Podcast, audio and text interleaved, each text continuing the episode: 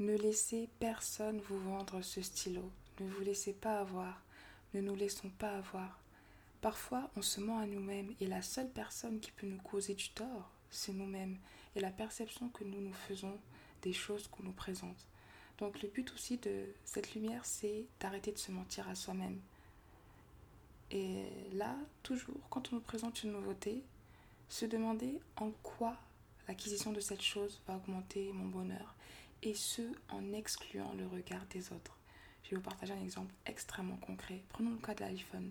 Chaque année, un nouvel iPhone sort. Et parfois, on peut être tenté de tout le temps vouloir acheter le dernier iPhone quand on en a les moyens. Mais toujours se demander en quoi l'acquisition de ce nouvel iPhone va augmenter ma qualité de vie, améliorer ma productivité.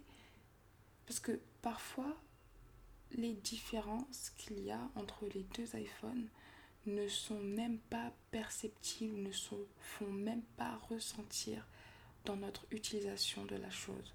La seule chose qui se fait peut-être euh, ressentir, c'est le regard que les autres auront de nous en nous voyant avec euh, le dernier outil, dernier cri. Mais est-ce vraiment nécessaire? Est-ce vraiment utile?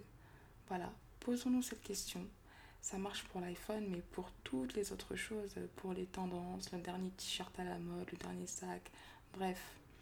Mettez le shiny object que vous avez en tête et demandez-vous en quoi l'acquisition de cette chose va augmenter mon bonheur et va contribuer à l'amélioration de ma qualité de vie.